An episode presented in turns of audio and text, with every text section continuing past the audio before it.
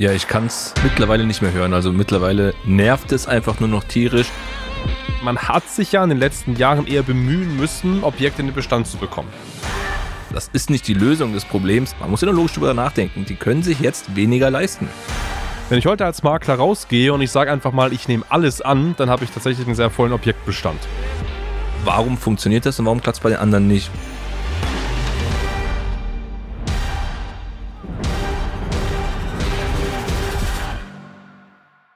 Immobilien einkaufen hat sich in den letzten Monaten massiv verändert. Und genau darüber möchten wir heute sprechen. Das heißt, willkommen zurück zu einer neuen Folge von Real Estate Remarketing. Ja, und in der heutigen Folge geht es genau darum, nämlich, ja, was man beachten muss, wenn man Immobilien einkauft.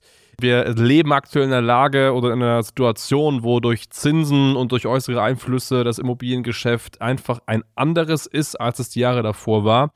Und ganz, ganz viele Personen, inklusive natürlich Makler, suchen dann immer nach der Lösung im Verkauf. Das heißt, man sucht dann immer, ja, wie findet man jetzt noch bessere Käufer, noch bessere Leute, die sich dann vielleicht noch bessere Immobilien leisten können, noch solventere Personen.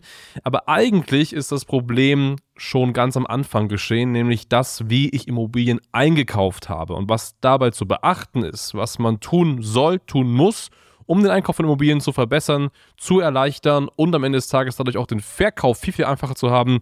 Darüber sprechen wir heute. Ja, ich kann es mittlerweile nicht mehr hören. Also mittlerweile nervt es einfach nur noch tierisch. Also wir haben ja jeden Tag zählige Gespräche mit Immobilienmaklern. Ich verstehe es ja, dass vor einem Jahr, eineinhalb Jahren, als so diese Krise losging, alle in der Trauerstimmung waren. Alle haben den Kopf in den Sand gesteckt, haben gesagt, hey, es funktioniert nicht mehr, es läuft nicht. Wir haben jetzt Ende 2023. Wir betreuen ja sehr erfolgreich weit über 170 Kunden und viele unserer Kunden machen ja nach wie vor ihr Geschäft. Da ist immer die Frage, warum funktioniert das und warum klappt es bei den anderen nicht? Und wie du es gerade schon gesagt hast, die Themen sind, die Zinsen sind zu hoch, ich finde keine passenden Käufer. Das ist das Hauptproblem, ich muss mich voll auf die Käuferakquise stürzen. Und das ist totaler Schwachsinn. Das ist nicht die Lösung des Problems. Ich meine, die Leute können sich ja, man muss ja nur logisch darüber nachdenken, die können sich jetzt weniger leisten. Heißt, ich kann jetzt nicht sagen, okay, ich suche mir jetzt noch mehr, noch bessere Käufer. Faktisch ist es so, eine große Käuferschicht ist einfach weggebrochen.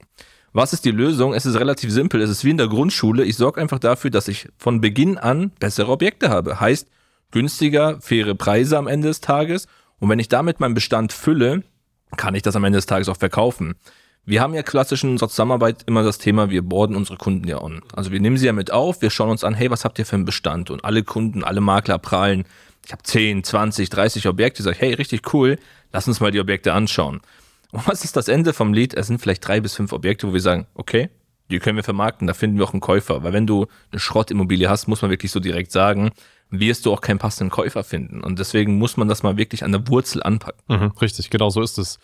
Diese Wurzel am Ende des Tages ist ja die Frage, wo fängt man da eigentlich am Ende des Tages an? Weil was hat man denn bisher gemacht? Also bisher konnte man einfach Immobilien akquirieren, hat die zugeschickt bekommen und man hat sich ja in den letzten Jahren eher bemühen müssen, Objekte in den Bestand zu bekommen. So.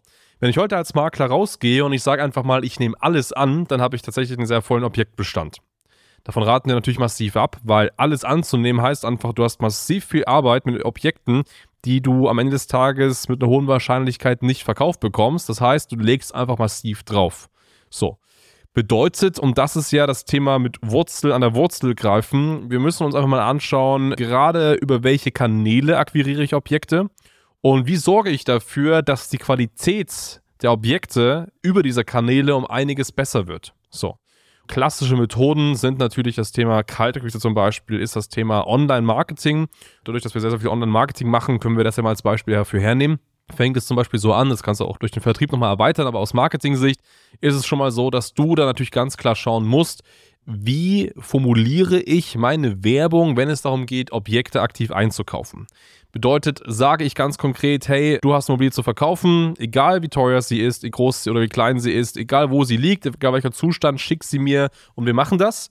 Oder gehst du schon in der Werbung aktiv hin und schaust dir an, nach welchen Faktoren nehme ich denn überhaupt nur Kunden an?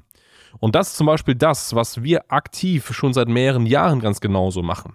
Das heißt, Wir sprechen mit unseren Kunden sehr intensiv und schauen uns genau an, lieber Kunde, A, welche Objekte hättest du gern, aber B, noch viel wichtiger, welche Objekte konntest du in den letzten Jahren wirklich oder auch in der aktuellen Zeit, in den letzten Monaten vielleicht viel noch wichtiger, äh, gut verkaufen? Also was sind die Objekte, die sich super schnell drehen lassen haben? Was sind die Objekte, wo es sofort Käufer für gab?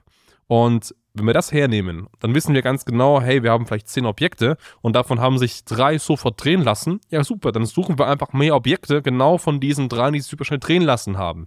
Und das nehmen wir schon als harte Qualifikationsmerkmale und Qualifizierungsfaktoren eben ganz, ganz früh in die Werbung rein, dass sich wirklich auch nur Eigentümer melden, die auf die eben entsprechend diese Filtermerkmale, sag ich mal, zutreffen.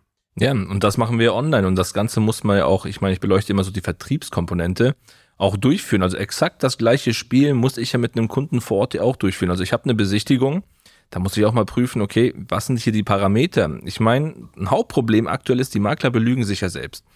Man merkt, hey, ich habe hier viele Interessenten, viele Personen kommen auf mich zu, möchten mir das Objekt anbieten, da müssten bei mir alle Alarmglocken angehen. Weil es ist einfach so, dass eine Person, die wollen verkaufen zu den Preisen von vor zwei, drei Jahren, das ist das falsche Klientel. Und da musst du als Makler auch wirklich hier diese Filterfunktion haben und sagen, okay, ist das alles realistisch? Kann ich das aufnehmen? Und noch ein Thema, weil du es gerade angesprochen hast, was mir gerade kommt, das Thema Zielgruppe. Du als Makler, um deinen Verkauf zu fördern, um jetzt auch mehr abzuverkaufen, musst diese Selektion auch in deinem Kundenstamm mal durchführen. Jeder hat seine Bestandskunden mit Suchanfragen, beispielsweise Familie Meier sucht das Objekt, Familie Müller sucht das. Du musst jetzt aktuell mal drüber gehen als Makler und schauen, okay, wer passt in welche Sektion, weil im Prinzip die Personen, die sich vorher jetzt ein Haus für 700.000 Euro hätten leisten können, können sich jetzt vielleicht nur noch 500.000 Euro leisten. Was ja okay ist. Am Ende des Tages musst du jetzt dafür sorgen, dass du diese Selektion hast.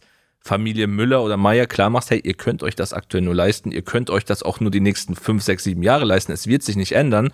Und dadurch fängt das automatisch an, weil der Markt ist im Wandel. Die Käufer haben jetzt im Prinzip zwei Optionen. Entweder sie bleiben in ihrer Mietwohnung oder in ihrem Haus, was sie aktuell haben, und träumen weiter von dem großen Haus mit riesen Grundstück oder realisieren, okay, aktuell mit meinen finanziellen Möglichkeiten kann ich mir halt nur das etwas kleinere Objekt leisten. Und der Job vom Makler ist einfach nur, die Kunden darauf hinzuweisen und dann läuft der Verkauf auch wieder. Macht nur traurigerweise fast keiner. Ja, richtig, ganz genau. Vielleicht nochmal zum Thema Vertrieb an sich. Also wenn Sie jetzt Leute eintragen, man mit denen telefoniert, hast du da vielleicht nochmal ein paar Hinweise, welche gezielten Fragen man dann darstellen sollte, um dann eben da nicht irgendwie in die Falle zu tappen, um Objekte aufzunehmen, die irgendwie nicht passen. Ja, erstmal muss ich schmunzeln, überhaupt, das, was du gerade sagst, welche Fragen. Es müssen überhaupt mal Fragen gestellt werden. Die Realität ist so, ich kriege einen Anruf, ah ja, super, Herr Schneider, wann haben Sie Zeit? Ich schaue mir das Objekt an und ich fahre einfach raus und verschwende meine Zeit. Also grundlegend erstmal abprüfen, hey, was hast du eigentlich für ein Objekt? Ausstattung, wann wurde das saniert, wie ist da der ganze Zustand, wurde das schon mal vermarktet? Und was eine sehr, sehr spannende Frage ist, auch als Verhandlungsgrundlage, zu welchem Preis hast du es damals gekauft? Einfach mal zu wissen, okay, wie ist der Status quo? Weil wenn ich das damals für 200.000 Euro gekauft habe oder besser noch zu D-Mark-Zeiten und jetzt mittendrin das Doppelte und Dreifache will, dann merkt der Verkäufer selbst, okay, da ist ein Gap mit dahinter.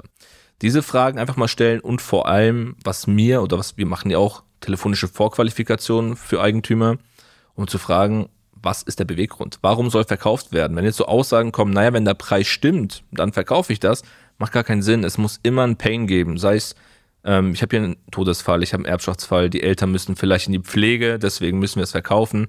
Diese Themen sollten im Vorfeld einmal geklärt werden. Das sind ja im Prinzip die Fragen, die ein Makler vor Ort auch stellt, nur telefonisch. Und deswegen ist es hier so wichtig, diese telefonische Vorqualifikation durchzuführen weil wir als Spiegelaussage immer bekommen, ja Mensch, wir fahren ständig zu den Kunden raus, kriegen den Auftrag nicht, es ist Zeitverschwendung, lässt sich lösen mit einem Telefonat am Ende ja, des Tages. Genau, genau, richtig. Und wenn du sagst, Telefonat oder Vertrieb an sich und natürlich auch das Marketing dazu, das muss laufen, das muss funktionieren und du willst die Abkürzung dazu nehmen, dann schau gerne auf standard-marketing.com.